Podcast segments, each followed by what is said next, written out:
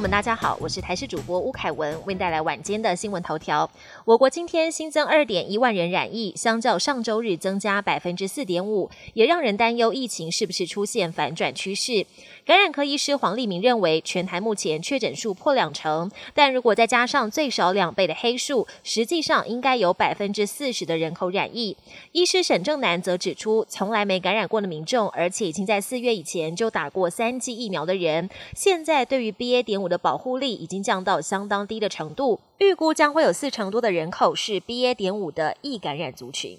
新冠肺炎疫情肆虐全球，至今尚未平息。如今，我国的胸腔外科医师杜成哲分享医学期刊《新英格兰医学杂志》的内容，指出，在中国山东和河南发现一种全新可以感染人类的动物源性病毒，被命名为“狼爷病毒”。目前已经有三十五例狼爷病毒的急性感染者。而国内感染科医师黄立明示警，如果初期没有做好围堵工作，一旦发展成人传人的疾病，就会像现在流行的新冠疫情一样，在全球大规模扩散。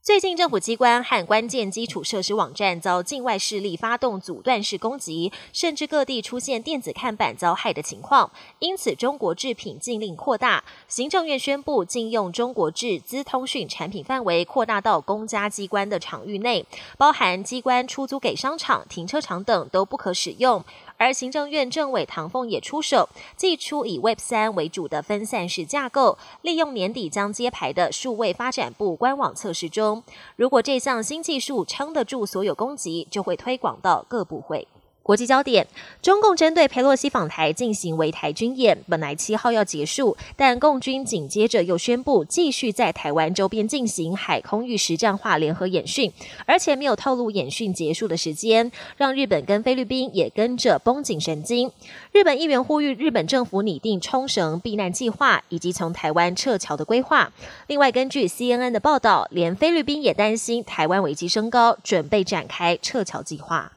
冰岛首都附近一座火山三号起发生火山裂缝喷发，滚滚岩浆像是喷泉般不断涌出。今晚一趟来回要走上二十五公里，当局也警告民众不要接近。但壮观的景象每天仍吸引大批民众近距离抢拍。法国一名物理学家日前在推特上发布了一张据称是由韦伯太空望远镜所拍摄到的恒星影像，推文立刻获得不少回响。但不久后，他又坦诚这张照片并非恒星照，而是一片西班牙香肠的特写，并强调这么做呢是为了提醒网友，即便对权威人士的言论还是要保持戒心。但网友不买账，炮轰他有失专业。本节新闻由台视新闻制作，感谢您的收听。更多内容请锁定台视各节新闻与台视新闻 YouTube 频道。